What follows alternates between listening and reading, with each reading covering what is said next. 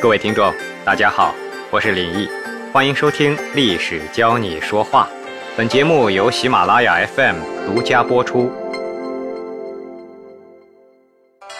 公元前二六五年，赵国的赵惠文王死了，他的儿子太子丹继承赵王，就是历史上的赵孝成王。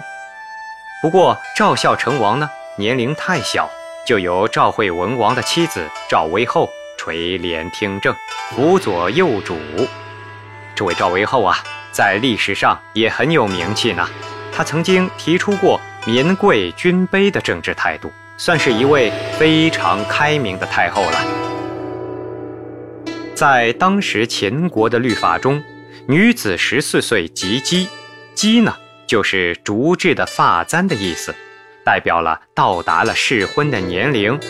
历史中记载，赵威后嫁给赵惠文王是在惠文王十年，也就是公元前二八九年。如果说当时的赵威后十四岁的话，我们差不多可以推算出，她丈夫去世的时候，她才三十七岁，非常年轻啊。赵国国君去世，幼主当政，太后垂帘。哎呀，看过太多历史故事的我们，是不是隐隐觉得有一种贫弱衰败、外敌蹂躏的即视感呢？你们猜的没错，事实呢也的确如此。身边强大的秦国立即起兵攻赵，短短时间连下三城，逼近国都，情况十分危急呀！就在这个时候，只有联合齐国共同出兵，才能自保。使臣带来了齐国的条件，请让长安君来齐国做人质，齐国才会考虑联合抗秦。长安君是何许人也呢？他就是赵孝成王的弟弟，赵威后的小儿子。我们不要理解成另一位非常著名的长安君秦国人成角啊，这两个人可不是同一个人物。齐国的这个要求让赵威后异常愤怒。不过呢，也不奇怪啊。你想想看，丈夫刚刚去世，太子尚且年幼，秦国就来欺负孤儿寡母，占便宜。齐国呢，竟然要把自己最疼爱的小儿子拿去做人质，这无异于把这位母亲呐，逼上了绝路。面对大臣们的劝说，舐犊情深的赵威后突然变身了一只母老虎，大声骂道。谁再胆敢要求我送出幼子做人质，我就一口啐他脸上。大臣们面面相觑，无计可施呢。这难道就要眼看着赵国被秦国吞并灭亡吗？此时，赵国还有一位老臣，名叫触龙。哎，对你没听错哈，就是摸到龙的那个触龙。他要求拜见赵威后。触龙看了一眼怒容满面的赵威后，慢吞吞地走上前来，向太后请罪道：“老臣呐，年纪大了，没法走快，因为担心太后的身体欠安，所以特地来。”见见您。历史上，赵威后丧夫后，确实身体非常差，差到什么地步呢？移动走路时都得用小车借力才行。事实上啊，这位太后在赵孝成王二年，也就是这个故事后的第二年，就病逝了。楚龙继续问候道：“您每天饮食情况？”如何？我反正是年纪大喽，只能每天散散步，才能有一点食欲啊，不然哦，可撑不住呢。病中的赵薇后其实每天呐，只能进一点粥汤。见初龙只是来聊一聊饮食保健，神色也就松弛了下来。初龙进而说道。我有一个十五岁的顽劣的小儿子，名叫舒淇。我年纪大了，貌似进谏，想请您开个后门，让他凑个数，做个侍卫，请您务必答应我。”赵威后爽快地接受了这个小小的走后门的请求，进而还用女人才会宠爱小儿子来吐槽触龙。看到赵薇后自己提到了这个话题，触龙立即半开玩笑地反驳说：“嗯谁说女人爱小儿子？我看赵薇后，您呐更爱女儿燕后。”而不是小儿子长安君哦。燕后就是燕武成王的妻子，也是赵威后的女儿。触龙继续说道：“当初啊，燕后出嫁的时候，您抓着她的脚踝，伤心的哭泣。冤家燕国之后啊，您每次祭祀时都为她祈祷。”但是祈祷的内容竟然是千万别让他回来。我知道太后您是希望他为燕国生下国君，代代相传成为燕王。我觉得您替女儿想得很长远呐。看到赵威后点头认可后，触龙大气不喘一口，立刻说：“太后啊，您想想看，从今天往前数三世，我们赵国建立开始，那一任赵王的子孙被封侯之后，爵位代代相传的？即便放眼其他诸侯国，也没有这样的事情吧？”这是因为他们遇到的灾祸近一点呢，是关于自身；远一点啊，就是关于他们的后代所导致的结果。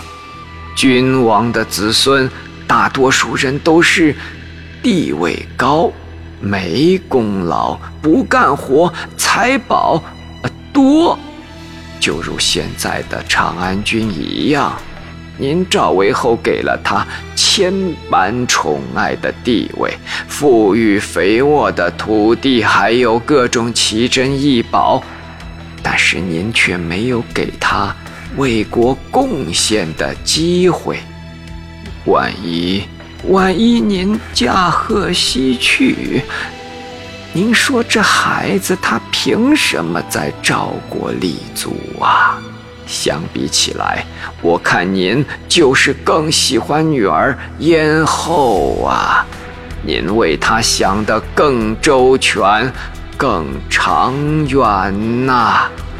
赵威后听完触龙的陈述，默默地回答：“好吧，我听你的，任你派遣长安君到别处去吧。”于是。他为长安军准备了一百辆马车，前往齐国做了人质。齐国呢，也按照约定，联合赵国抗秦，打退了秦国的进犯。说到这儿啊，我们必须敬佩赵威后的豁达与开明，还有她的政治见识。当然，失去了丈夫，随后又被迫送走了爱子，也许这也是她次年就病故的原因。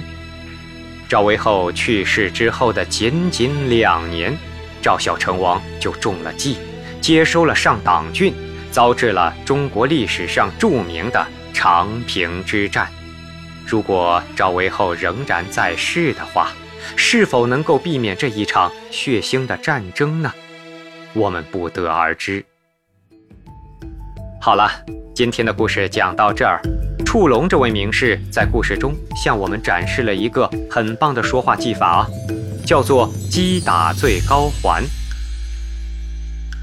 在正式解释“击打最高环”以前，我也需要顺带的提一下，其实本文的主人公触龙在和赵薇后开场寒暄，到引出“您更爱女儿而不是儿子”的过程中，是一次经典的钓鱼。既解除了赵薇后的戒心，又拉近了距离，敞开了心扉。这个钓就是钓鱼的钓。语呢就是语言的语。《鬼谷子》一书中对钓鱼也有专门的说明，清代余悦对原文也有解释，翻译成白话文为：钓鱼就是对别人隐藏不说的话，用一种手段让对方说出来。值得一提的是，本段史料的对话存在着技法的多点开花，比如上述讲到的触龙最初的寒暄，其作用在于谈话时啊，先拉近自己和说服对象的距离；又比如触龙拿赵威后对燕后和长安君之间的疼爱所做的类比，起到了以其之言攻其之身的作用。但是啊，我们仔细想一想。触龙之所以能够成功游说赵威后的真正技术点在哪里呢？是因为事前寒暄的好吗？还是因为事中比较的出色呢？答案都是否定的。赵威后并不愚蠢呐。如果触龙不能拿出能够征服他的十足理由，他是不会被说服的。而击打最高环的技法，讲出了一个赵威后无法反驳。且心悦诚服的道理，你若是真心想让长安君呢安身立命，就必须让他为国效力。现在，让我们来解构击打最高环的技法。大家知道奥运会射击比赛决赛中最高的环数是多少吗？熟悉它的朋友一定知道，最高的是十点九环。我们这个说话技法就是代表口语表达的用意。要精准的命中比十环还要更高的十点九环，才能一发入魂，一语惊醒梦中人，引发对方的完全共鸣。能够做到这个档次的人，都是辨识中的辨识呢。接下来就让我们从当今的视角来给史料中的对白做一个综合评定。触龙把当时的爵位继承情况与乱世的现实拿出来做例子，为的就是让人无法反驳。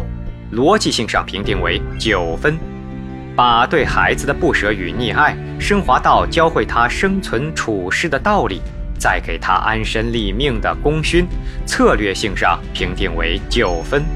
从开场的拉家常。到用走后门做幌子，再到最后的证据轰炸，收获了完美的谈话效果啊！表达力上评定为十分。大军压境，盟友刁难，太后护子，分分钟国破家亡。虽然准备时间不多，触龙仍能处惊不乱，即兴度上评定为九分。这段对话至今影响仍然深远。他讲述了德不配位，必有灾祸的道理，影响力上评定为九分。因此，在满分为五十，每十分为一星的标准下，我们将触龙的说辞评定为四十六分，四星半。那么，如何才能击打最高环呢？这将是一个很有趣的自问自答。最高环为十点九环，而不是十一环。原因是理论上的最高环是无限趋近于靶心正中的那个小点儿，它是不存在的，可以无限靠近，但没法准确定位。说到底啊，最高环也是一个区域，即使高手想要次次命中靶心的可能性也极其微小，我们只能尽其所能往这个范围去击打，击打最高环的精确度。体现着说话者分析问题的视角和带动对方进入谈话域的能力，这也是我们经常能被一些特殊的话语瞬间触动内心的原因呢。现实生活中，我们常见的击打最高环的话术不胜枚举，网络上我们经常见到的鸡汤文、黑鸡汤文，都是这种话术的典型应用模式。比如说，人生。没有彩排，每一天都是直播。这一句话就说明了世事无常的道理。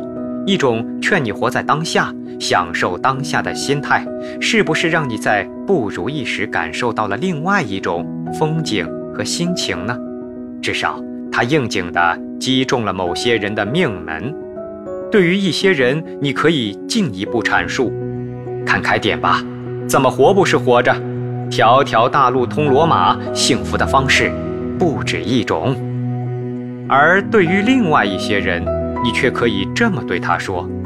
但是，你知道为什么现场直播很少出现无法播出的状况吗？因为他们做好了足够多的应急预案呐。你看，根据不同的人选择不同的阐述角度，将对方带入各自需要的语境，可以把十环进化为十点九环，这才是击打最高环的真正意义。如果你的眼力够准，下次关键性的对话前，子弹就可以上膛了。